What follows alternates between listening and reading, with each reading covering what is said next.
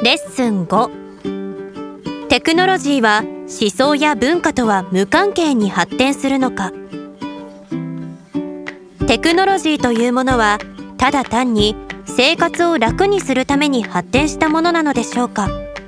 またより合理的なものへと自然に発達していくものなのでしょうか。20世紀後。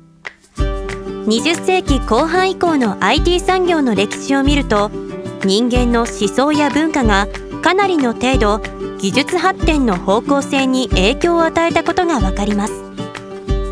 事例を読んで考えてみましょう。